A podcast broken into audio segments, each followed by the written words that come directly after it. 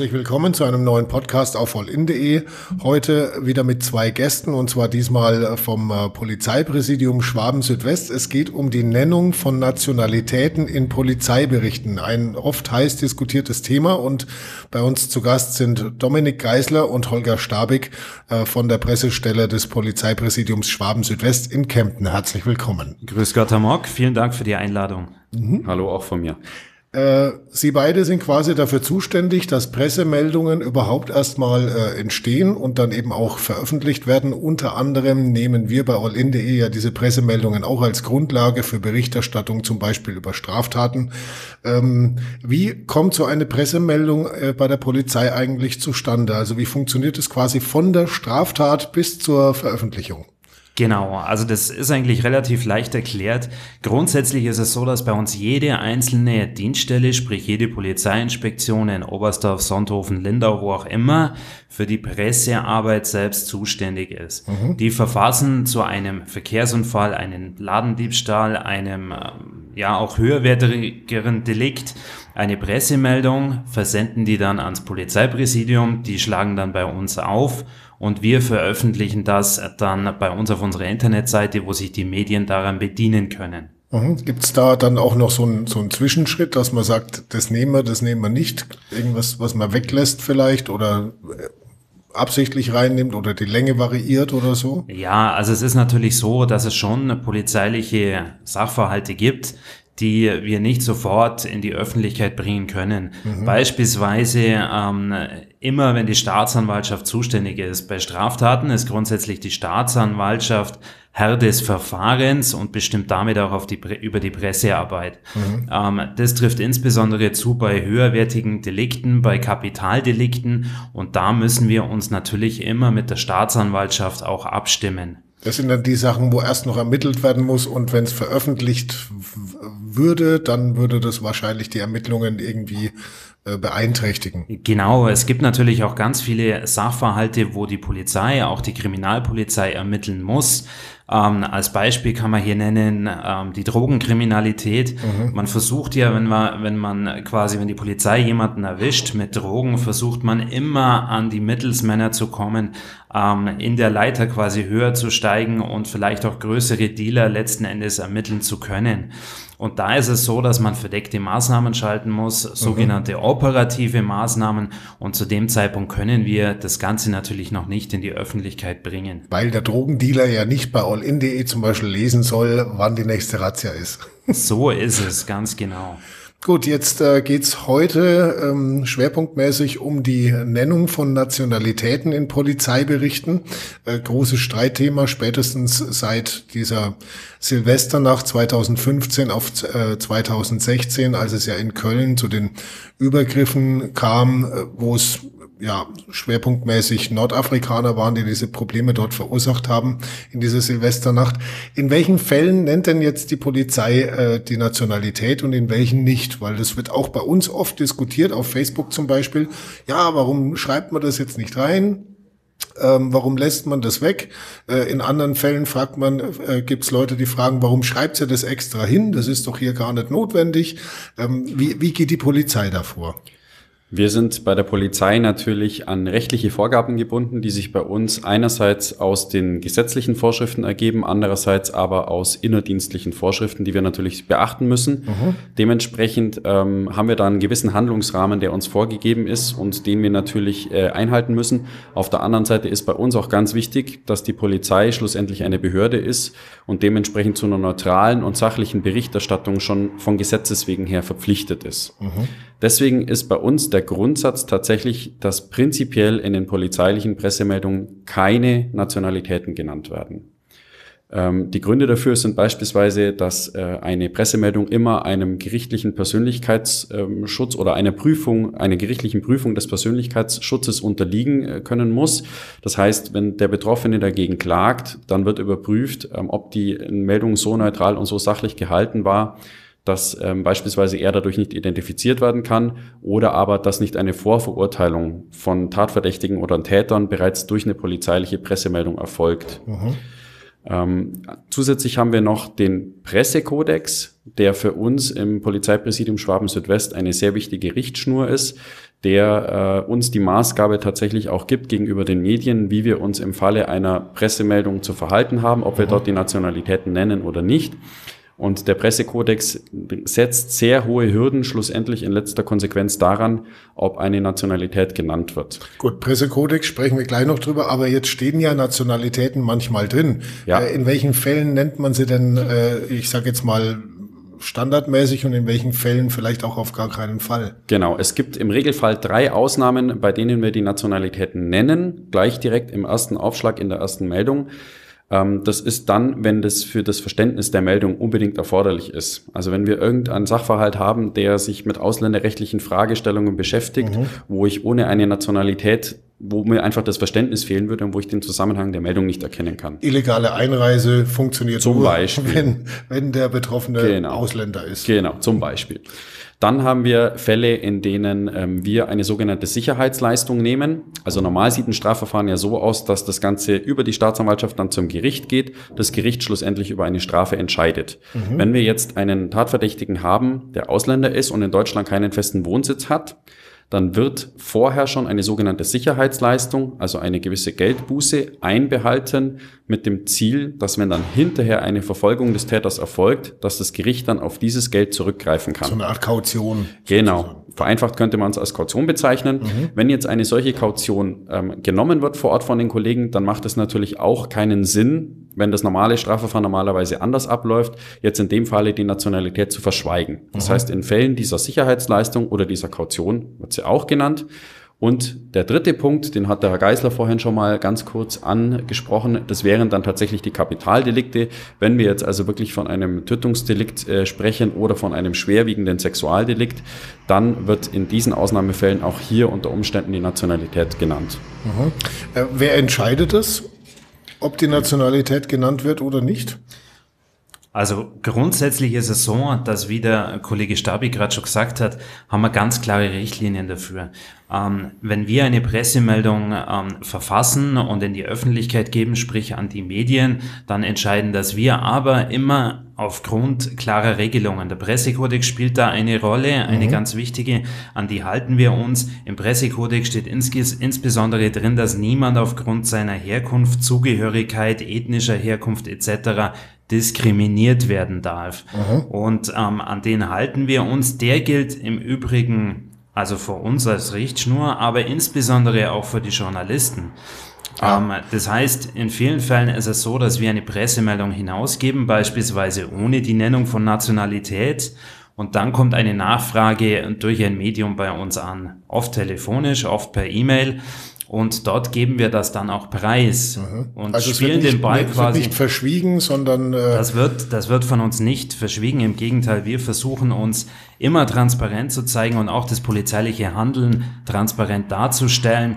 Ähm, in so einem Fall geben wir den Ball an die Presse zurück, an das an das jeweilige Medium mhm. und der Journalist, der Redakteur muss dann selber in seiner Verantwortung entscheiden, ob er die Nationalität abdruckt, ins Internet stellt, wie auch immer oder nicht. Äh, sprechen wir ganz kurz mal äh, etwas genauer über diesen Pressekodex, weil ich glaube, die Masse der Leute kennt es gar nicht so. Das ist also vom deutschen Presserat schon auch äh, in, in Deutschland relativ äh, einmalig, so international gesehen, sozusagen die freiwillige Selbstkontrolle der Printmedien und deren Online-Auftritte, so ist es zunächst mal angelegt. Und da gibt's eben Richtlinien, äh, die diesen, diese ethischen Standards für den Journalismus äh, setzen sollen. Der, dieser Pressekodex ähm, dient also unter anderem dazu, dass auch Journalisten eben die Menschenwürde achten bis zu Unschuldsvermutungen. Es gibt ja auch Medien in Deutschland, die das mehr oder weniger gut umsetzen. Äh, und dieser Presserat, wenn Journalisten dagegen verstoßen, erteilt dann durchaus auch Rügen und Strafen. Äh, und diese Ziffer 12, um die es hier geht, die würde ich gern auch mal äh, ganz kurz äh, wörtlich zitieren, damit die Leute auch mal wissen, worum es da geht. Da steht also, niemand darf wegen seines Geschlechts, einer Behinderung oder seiner Zugehörigkeit zu einer ethnischen, religiösen, sozialen oder nationalen Gruppe diskriminiert werden.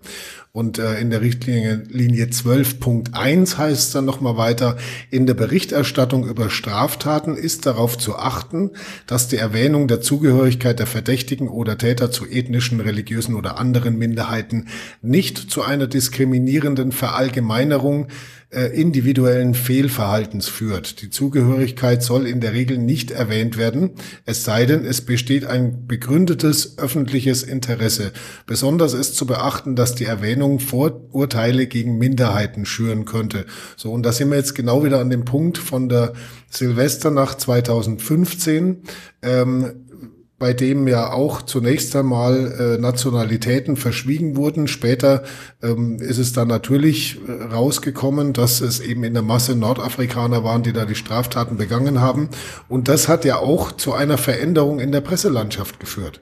Also man hat da äh, viel darüber diskutiert, auch im Nachgang. Und dieser Paragraph 12 ist seitdem ja ähm, bei etlichen Medien etwas aufgeweicht. Das heißt, man nennt es eher als man das vielleicht vor fünf Jahren noch getan hätte. Hat sich da bei der Polizei auch äh, was getan, dass man sagt, wir müssen es vielleicht mal äh, genauer prüfen, einfach nicht mehr standardmäßig grundsätzlich weglassen, sondern äh, genauer drüber nachdenken, ob es sinnvoll ist oder nicht, weil man will ja auch nicht dem Vorwurf auf, ausgesetzt sein, dass man was verschleiert. Ich möchte vielleicht tatsächlich noch mal ganz kurz ähm, die Frage zurückstellen und noch mal ganz kurz auf den Pressekodex eingehen, beziehungsweise mhm. auf die Richtlinie. Ähm, ich finde einen Satz ganz wichtig, den ich da hervorheben möchte. Ich zitiere jetzt auch einfach mal. Reine Neugier, egal ob angenommen oder tatsächlich vorhanden, egal ob individuell oder kollektiv, ist kein geeigneter Maßstab für presseethisch verantwortliche Abwägungsentscheidungen. Mhm. Also man kann hier schon sehen, dass der Begriff Neugier tatsächlich genannt ist, also sprich rein die Befriedigung eines Neugierbedürfnisses bei den Leserinnen oder Hörerinnen, äh, Hörern, Lesern, äh, soll nicht der Maßstab für die Medien sein, über eine Nationalität zu berichten. Und wenn man dann auf die nächste Seite blättert, das sind insgesamt drei Seiten, dann ähm, haben die äh, Verantwortlichen dort auch diverse Beispiele genannt. Und wenn man sich die mal durchliest, dann sieht man, dass die Schwelle schon sehr, sehr hoch gehängt ist. Mhm. Also ein Beispiel wird zitiert, der Anschlag auf den BVB-Mannschaftsbus, ähm, wo es dann um die Nennung der Nationalität ging, wo die gerechtfertigt ist. Also man sieht rein vom Ereignis her, wie hoch das in Deutschland schon aufgehängt ist. Also es muss eine wirklich weit überregionale Berichterstattung vorliegen und dann ein sehr hoch gehängtes, wirklich Kriminalitätsgeschehen das jetzt hier seitens der Medien eigentlich darüber berichtet werden darf. Mhm. Wenn wir jetzt nochmal ganz kurz zurückgehen und uns den Alltag anschauen, dann sehen wir, dass wesentlich öfter über Nationalitäten von Tätern berichtet wird, obwohl das rein nach den Richtlinien des Pressekodex eigentlich so noch gar nicht mehr unbedingt vorgesehen ist. Ja gut, äh, weil es halt auch mittlerweile, ich sag mal, äh, in der Bevölkerung offensichtlich teilweise die Vorstellung gibt, dass es Straftatbestände gibt, die man einer gewissen Nationalität oder Bevölkerungsgruppe zuordnen kann.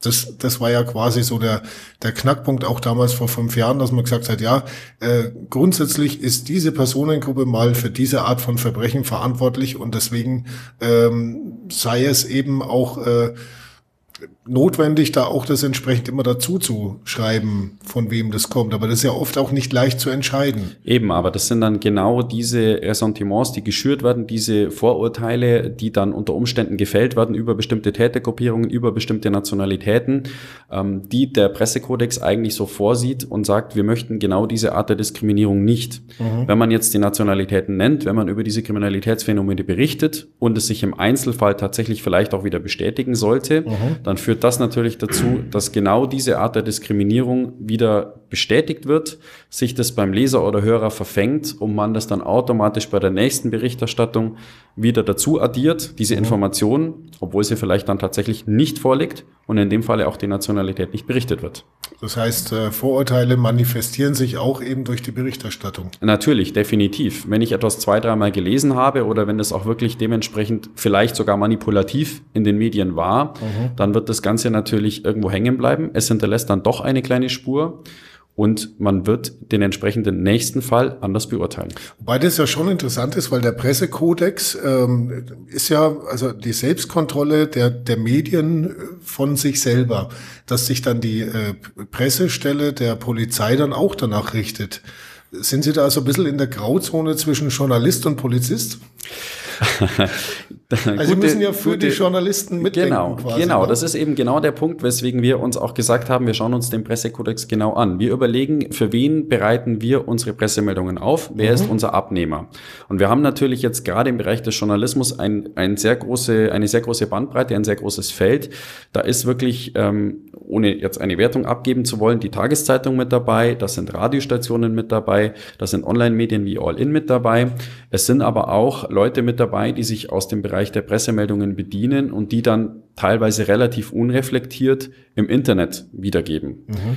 Und dort wird dann nicht mehr unter Umständen der entsprechende ja, journalistische Ansatz gewählt oder redaktionell die Meldungen nochmal bearbeitet. Das heißt, Meldungen, die von der Polizei kommen, werden eins zu eins ungefiltert weitergegeben. Bedeutet, sie sind auch öffentlich zugänglich. Natürlich, also klar. Das kann ja jeder lesen. Richtig. Es ist auch legitim. Da besteht Frage, auch kein das, Problem. Das haben sich ja auch schon welche gefragt, ob das überhaupt sinnvoll ist oder ob man das nicht über eine Akkreditierung äh, lösen sollte.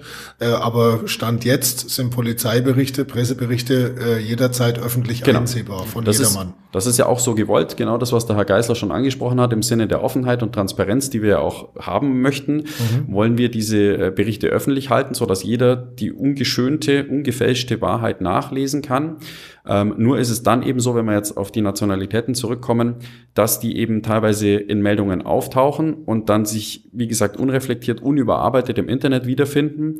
Äh, und deswegen haben wir uns da selber als Pressestelle diesem Pressekodex so ein bisschen auferlegt, als mhm. Richtschnur, damit eben genau sowas nicht passiert.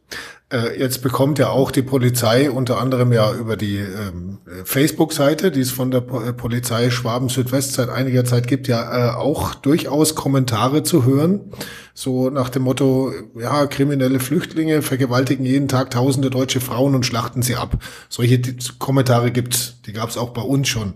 Äh, oder Merkel hat einen Polizeistaat eingerichtet oder die Polizei steckt mit der Regierung unter einer Decke oder ja, je nachdem, ähm, welche, welcher Theorie man jetzt gerade auch angehört. Äh, wie gehen Sie bei der Pressestelle damit um? Also es ist natürlich so, dass wir, ähm, wir haben einen Social Media Auftritt, wir haben eine Social Media Abteilung äh, in unserem Präsidium, die dann auch reagieren. Also wenn solche Posts kommen, ähm, dann wird es gelesen, wird unter Umständen kommentiert, man spricht darüber auch intern bei uns im Büro.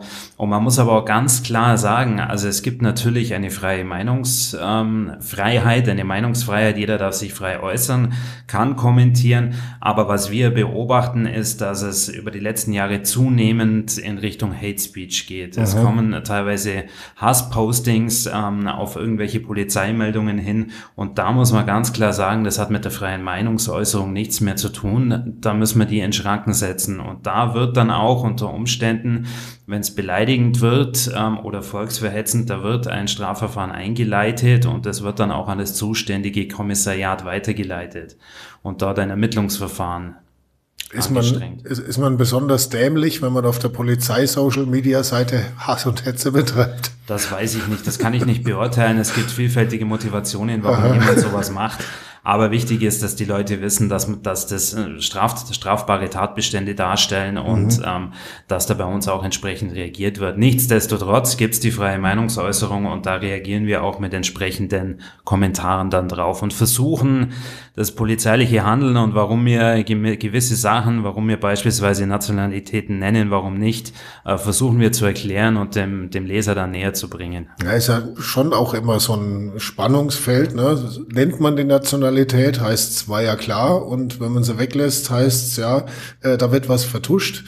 Äh, können Sie die Denke nachvollziehen von den Menschen, dass man, dass man da auch so ein bisschen auch als also userseitig oder leserseitig verunsichert ist? Ja, natürlich, das kann man absolut nachvollziehen. Ähm, es ist aber so, wir machen ja ganz viel dafür, um genau dem entgegenzuwirken. Es gibt bei uns klare Regeln. Wir halten uns beispielsweise an den Pressekodex, was die Nennung von Nationalitäten anbelangt, um eben kein verzerrtes Bild darzustellen. Wir mhm. versuchen ein, ein korrektes Bild darzustellen, ähm, wie Straftaten begangen werden und die Nationalität spielt eben bei ganz vielen Deliktsbereichen, was den Informationsgehalt anbelangt, überhaupt keine Rolle.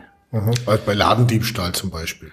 Wobei selbst da gibt's ja Leute, die sagen, hey, äh, da wird wieder was vertuscht und so. Man kann da vielleicht tatsächlich ein ganz gutes Beispiel nennen. Ähm, wenn man jetzt äh, eine größere Dienststelle nimmt, die tatsächlich etwas mehr Anzeigen aufnimmt an einem Tag, äh, nehmen wir mal eine fiktive Zahl von fünf Beleidigungsverfahren an einem Tag. Mhm. Ähm, wenn man das jetzt so strickt, dass man sagt, vier dieser Beleidigungsverfahren, was durchaus realistisch ist, finden im nicht öffentlichen Raum statt. Das sind beispielsweise im Rahmen einer länger andauernden Nachbarschaftsstreitigkeit Beleidigungen gefallen.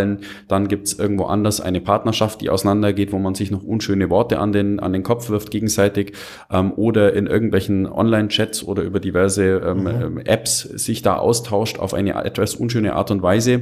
Ähm, dann sind das alles Verfahren, die soweit in der Öffentlichkeit noch keine großartige Relevanz entwickeln entwickeln mhm. und wo wahrscheinlich tatsächlich auch in der Zeitung oder generell auch im Internet ähm, sich keiner diese Nachricht ernsthaft durchlesen würde. Mhm. Und jetzt gibt es ein Verfahren, wo beispielsweise ein Autofahrer und ein Radfahrer aneinander geraten irgendeine Situation im Straßenverkehr, es kommt zu einer gesteigerten Aggression mhm. und einer der beiden äh, macht jetzt eine obszöne Geste. Mhm. Ähm, jetzt wird das Ganze bei der Polizei angezeigt. Zufälligerweise ist jetzt genau dieser Aggressor in der einen Situation ein, eine ausländische Nationalität, wegen mir ein Türke, ein Italiener, wie auch immer. Jetzt ähm, wird dieser äh, Bericht oder dieser, dieser Vorfall wird in die polizeilichen Berichte mit aufgenommen, weil wir unter Umständen von der Polizei Zeugen dazu suchen, mhm. die uns sagen, wie ist der äh, Fall in dem Falle konkret, äh, wie hat er sich abgespielt, was ist passiert. Und man würde jetzt in diesem einen Falle sagen, wir nennen jetzt von dem Tatverdächtigen die Nationalität. Das würde das Bild dessen verfälschen, was die anderen vier Beleidigungsanzeigen, die am selben Tag auf derselben Dienststelle passiert sind, ähm, die man aber nicht in die Öffentlichkeit mit aufnimmt, äh, die oder in die öffentlichen Berichte mit aufnimmt, die würde man dann äh, herausnehmen. Und man hätte jetzt wieder das eine Beleidigungsverfahren mit dem ausländischen Tatverdächtigen. Ja, man müsste es halt sehr, sehr umständlich erklären. Am heutigen Tag haben vier Beleidigungen stattgefunden. Bei einer davon, blöderweise bei der, bei der wir Zeugen suchen, äh, war ein Türke und alle anderen waren aber Deutsche. Zum Beispiel. Und, äh, ja. das aber wäre auch nicht hilfreich, sage ich mal. Ne? Vor allem ist es, äh, denke ich, relativ schnell darstellbar oder erklärbar, dass die Polizei in dem Bereich nicht die Möglichkeit hat, eine Vielzahl an Informationen so aufzubereiten, dass man sie der Öffentlichkeit komplett zur Verfügung stellen kann. Mhm. Also es kann man einfach nicht, nicht machen, nicht darstellen. Das funktioniert nicht. Ich habe jetzt äh, noch was gefunden und zwar wurde das ganze Thema sogar schon mal wissenschaftlich untersucht. Es gibt einen Thomas Hestermann, Professor für Journalistik an der Hochschule Makromedia, der hat dazu geforscht und äh, hat dann äh, gegenüber der Hamburger Morgenpost gesagt, ähm, dass es vielleicht sogar sinnvoll wäre, wenn die Nationalität grundsätzlich einfach mal immer genannt wird, weil dann kann man immerhin sagen, dass es keine Verzerrung gibt. Ja, diese Ansätze. Ist ja auch, auch ein Ansatz, ne? dass man sagt, okay, dann schreiben wir es halt einfach mal grundsätzlich immer mit rein. Dann kann uns wenigstens mhm. keiner mehr vorwerfen, dass wir irgendwas verschleiern wollen.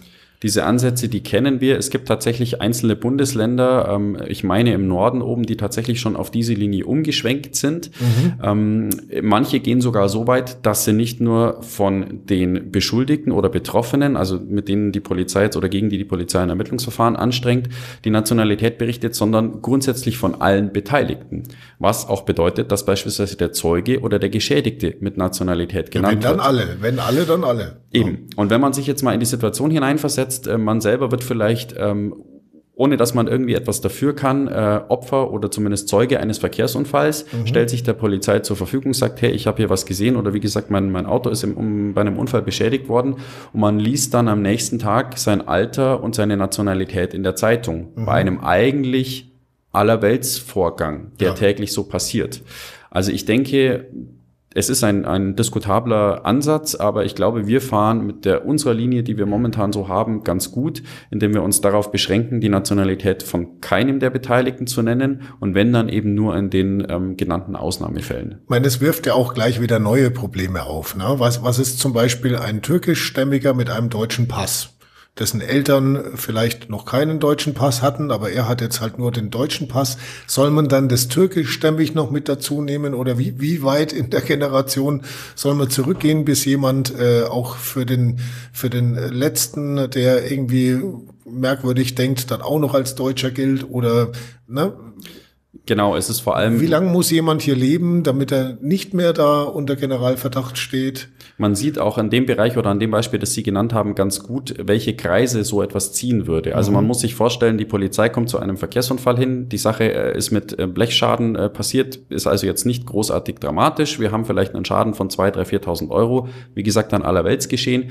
Und jetzt müsste die Polizei im Nachgang noch ermitteln, wenn Sie eben von türkischstämmig sprechen, um bei dem Beispiel zu bleiben, ist der Herr denn jetzt oder die Dame schon das ganze Leben lang in Deutschland? Mhm. Oder haben wir unter Umständen tatsächlich eine Migrationsgeschichte im Hintergrund, dass er in der Türkei geboren wurde, ist mit 15 Jahren nach Deutschland gekommen ist. Wie weit ist er hier sozialisiert? In welchem Rahmen sprechen wir eben davon, dass er Türke ist, dass er türkischstämmig ist, dass er deutsch ist? Das ist eine Geschichte, die einen wahnsinnigen Ermittlungsaufwand nach sich ziehen würde und die einfach für die Polizei so nicht darstellbar und nicht leistbar ist. Mhm. Äh, lässt sich denn, weil auch das ja oft äh, vermutet von vielen Leuten, dass es bestimmte Kriminalitätsbereiche gibt, die tatsächlich äh, ähm, von der Nationalität her einen gesteigerten Anteil bei bestimmten Personengruppen oder bestimmten Nationalitäten haben. Gibt es Kriminalitätsarten, die man bestimmten Nationalitäten schwerpunktmäßig zuschreiben kann, Herr Geisler? Ja, natürlich, die gibt es. Es gibt schon ähm, sogenannte Phänomenbereiche mhm. ähm, unter den Straftaten, die vermehrt durch ähm, Zuwanderer oder Ausländer begangen werden.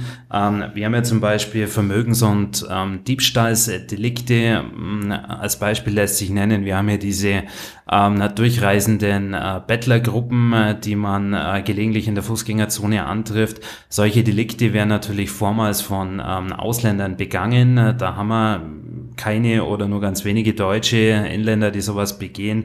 Weiterhin haben wir auch einen äh, vermehrten Anstieg im Bereich Rohheitsdelikte, das sind Körperverletzungsdelikte, wobei man dazu sagen muss, dass die vermehrt untereinander stattfinden. Ähm, mhm. Es gab ja das Thema Flüchtlingszuströme, ganz speziell 2015 bis 2017. Ähm, da haben wir einen starken Anstieg gehabt, aber diese Delikte haben sich hauptsächlich in diesen Asylbewerberunterkünften untereinander abgespielt. Das hat vielfältige Gründe, ähm, da kann man philosophieren oder kann sich dazu Gedanken machen, aber da haben wir auch schon wieder einen Abstieg zu verzeichnen. Mhm. Also seit dieses nachgelassen hat mit diesen Flüchtlingsströmen, ist es auch so, dass diese Rohheitsdelikte unter Ausländern auch schon wieder rückläufig sind. Okay, also man kann wirklich auch mal ganz klar sagen, ähm, dass ein Kommentar, wie ich ihn vorhin schon mal gesagt habe, wie, wie man den gar nicht mal so selten, äh, gerade bei Facebook zum Beispiel, liest, kriminelle Flüchtlinge vergewaltigen jeden Tag tausende deutsche Frauen und schlachten sie ab, dass das nicht die Realität ist, oder? Das ist definitiv nicht die Realität, weil Sie es gerade ansprechen, gerade die Sexualdelikte ist ja ganz, ähm, da gibt's nur ganz wenige, ähm, ähm, wo hier aktenkundig wurden. Und man muss aber auch dazu sagen, es gibt ja bestimmte Gründe, warum Straftaten begangen werden. Und jetzt haben wir beispielsweise im Rahmen dieser zuströmenden den Flüchtlinge ähm, in diesen Jahren 2015, 2017 ähm, waren das ja ganz viele junge Leute. Es sind junge mhm. Leute aus anderen Ländern zu uns gekommen und gerade bei jungen Leuten und heranwachsenden Personen, da weiß man, die begehen vermehrt Straftaten. Das ist bei Deutschen nicht anders wie bei Ausländern. Ähm, die sind in so einer Erprobungsphase, die probieren aus, die testen ihre Grenzen aus und da haben wir eben generell unter Jugendlichen Heranwachsenden vermehrt Straftaten zu verzeichnen. Das betrifft aber alle Delikte quasi querbeet über die Phänomenbereiche. Und dann kommt natürlich hinzu, dass viele ähm, dieser Ausländer oder Flüchtlinge mit unserem Rechtssystem auch nicht vertraut sind. Gewisse Straftaten sind vielleicht in den Herkunftsländern gar nicht verboten. Das heißt, die müssen das oder mussten es erstmal lernen, wie sich das mit unserem Rechtssystem ähm, überhaupt verhält. Können Sie da ein Beispiel nennen? Rauschgiftdelikte. Es gibt viele Länder, da ist Cannabis nicht verboten oder man darf eine geringe Menge dabei haben zum Eigenkonsum, was bei uns mhm. beispielsweise mhm. nicht der Fall ist. Das betrifft aber nicht nur, damit wir nicht hinterher wieder den Vorwurf der Verharmlosung äh, kriegen, es betrifft nicht Körperverletzungsdelikte oder Sexualdelikte, weil die dürften wahrscheinlich flächendeckend überall verboten Richtig, sein. Richtig, ne? genau, genau. Also das, das kann man das schon erwarten, man, dass auch ein junger Mensch sich da an die Gesetze hält. Auch. Ja, dazu kommt natürlich, ähm, es gibt ja diesen, diesen Leitspruch, den bekannten Unwissenheit schützt mhm. vor Strafe nicht. Ja. Also unser Rechtssystem nimmt Unwissen über die Strafbarkeit nicht aus. Mhm. Ja, ja gibt ja anscheinend auch schon äh, sogar Kurse für äh, äh Zugezogene oder für, wie nennt man sie jetzt eigentlich politisch korrekt? Zuwanderer. Für Zuwanderer, danke. äh, Kurse für Zuwanderer, wo, wo, wo sie das alles erklärt bekommen, ist ja vielleicht dann, sagen wir in Details zumindest gar nicht mal so sinnlos. Das ist absolut sinnvoll, finde ich auch. Äh, man muss auch noch dazu sagen, dass viele Delikte ja im öffentlichen Raum stattfinden und erst dann öffentlichkeitswirksam werden. Mhm. Und ähm, jetzt kann man sagen, die Zuwanderer, die sind natürlich teilweise auch eingepfercht oder leben zusammen auf engstem Raum in den Asylbewerberunterkünften und halten sich deswegen gezwungenermaßen vermehrt im öffentlichen Raum auf. Also viel mehr draußen wie jetzt beispielsweise in der Unterkunft. Mhm. Da werden Straftaten eher offenkundig. Das muss man auch dazu sagen. Das ist auch ein Erklärungsansatz Mhm. Genau, ich würde an der Stelle ganz gerne einhaken. Ich denke, es ist ganz wichtig, ähm, davon wirklich mal oder, oder nochmal darauf zurückzukommen, dass das alles Erklärungsansätze sind und definitiv keine Rechtfertigungen dafür darstellen sollen, dass Straftaten begangen werden. Also wir mhm. möchten uns da ganz klar davon distanzieren, dass wir jetzt ähm, beispielsweise für die Zuwanderer da eine Lanze brechen wollen. Uns ist es nur wichtig darzustellen, dass es tatsächlich in der Forschung Ansätze dafür gibt, die erklären können, warum bestimmte Leute öfter straffällig werden als andere. Und äh, uns ist es wichtig, dass man tatsächlich sich einfach mal selber als Leser oder als Zuhörer etwas zurücknimmt, mhm. das Ganze etwas weiter von oben betrachtet und ein, ein, ja, ein ganzheitliches Bild auf die Geschichte wirft und dann eben sieht, dass wir tatsächlich eine relativ große äh, Gruppe an 15 bis 25-Jährigen haben, die nach Deutschland gekommen sind, die überwiegend männlich sind und wie der Herr Geisler auch vorhin schon gesagt hat, äh, dass genau die Gruppe der Leute ist, die am öftesten straffällig werden. Mhm. Und wenn ich dann gewisse Meldungen in diesen Kontext setze, dann macht es eine Straftat im Einzelnen natürlich noch nicht besser und es ähm, muss sie auch nicht rechtfertigen. Aber es kann sie unter Umständen eben zumindest etwas erklären, erläutern. Und uns ist eben wichtig, dass genau dieses Gesamtbild bei der Betrachtung einer Pressemeldung ähm, auch wichtig ist, wenn dann mal die Nationalitäten genannt werden. Gibt es da eigentlich auch sowas wie interne, ja, ich sage jetzt mal, Weiterbildungen oder, oder Abstimmungen oder so, dass der Polizeipräsidium Schwaben mal sich mit anderen Polizeipräsidien zusammensetzt? Ja. Und sagt, wie macht ihr das eigentlich? Genau. Wir stehen so da. Praktikum in München. genau. Beim großen Vorbild bei, in der Landeshauptstadt München. Nein, wir stehen tatsächlich im, im regelmäßigen Austausch mit den anderen Polizeipräsidien in Bayern und es wird tatsächlich, ähm, es werden auch immer wieder einzelne Fälle behandelt. Äh, und wenn man jetzt zum Beispiel mal, was jetzt zwar nicht in Bayern stattgefunden hat, sondern die Krawallnächte in Stuttgart äh, als Beispiel heranführt, dann werden auch solche Fälle aus anderen Bundesländern bei uns immer wieder äh, hergenommen, um erstens mal die Medienarbeit zu überprüfen Zweitens mal zu sehen, ist sie denn gut gelaufen, hat alles funktioniert in, anhand der Vorgaben, die wir uns selber gestellt haben. Und wenn eben nicht, dann wird sowas bei uns zum Anlass genommen, tatsächlich über die entsprechenden Fälle äh, sich zu beugen und zu gucken, was können wir in Zukunft besser machen, um unser Anliegen, eine neutrale und sachliche Berichterstattung auch so nach außen zu tragen. Mhm. Gut, äh, vielen Dank für diese sehr detaillierten Einblicke in, in Ihre Arbeit, die mit Sicherheit in der nächsten Zeit nicht allzu viel leichter wird, schätze ich mal, oder? Was sehen Sie so für, für, für einen Ausblick für die nächsten ein, zwei, drei Jahre oder so? Also ich denke, dass tatsächlich sich die große ähm, Anfangsaufregung um dieses Thema etwas gelegt hat. Mhm. Also ähm, mittlerweile läuft das Ganze mehr in geregelten Bahnen ab und die Leute akzeptieren es auch mehr, wenn die Nationalitäten eben nicht genannt werden. Ich bin aber ähm, Ihrer Meinung, dass es immer wieder die aufsehenerregenden Einzelfälle geben wird, an mhm. denen dann ähm, sowohl auf der gesellschaftlichen als auch auf der politischen Schiene ähm, dann die Empörung äh, hochgeht und die Wellen hochschlagen werden und dass wir auch in Zukunft mit dem Phänomen weiter zu leben haben.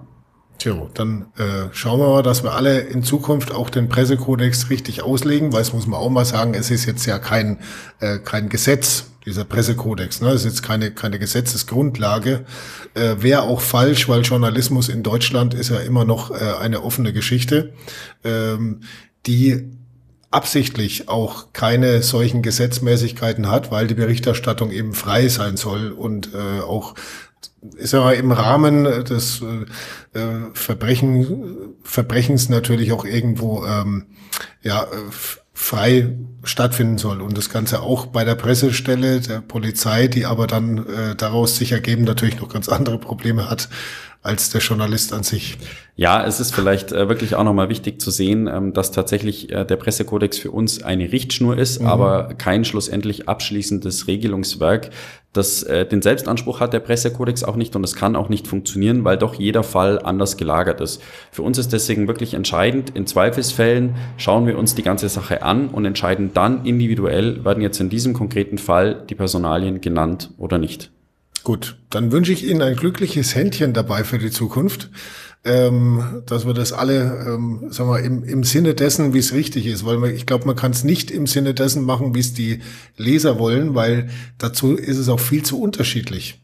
Ne, die einen wollen so, die anderen wollen so, die einen beschweren sich, wenn man reinschreibt, es war ein Deutscher, die anderen sagen, äh, warum schreibt ihr das dann nicht rein? Also äh, wir, wir leben alle jeden Tag quasi mit dem äh, Widerspruch der Leser und versuchen aber dem gerecht zu werden, wie man es irgendwo dann für richtig hält. Ne? Herzlichen Dank für diese detaillierten Einblicke und ja, alles Gute für die Zukunft. Ja, vielen Dank. Ihnen ebenso. Danke für das Gespräch.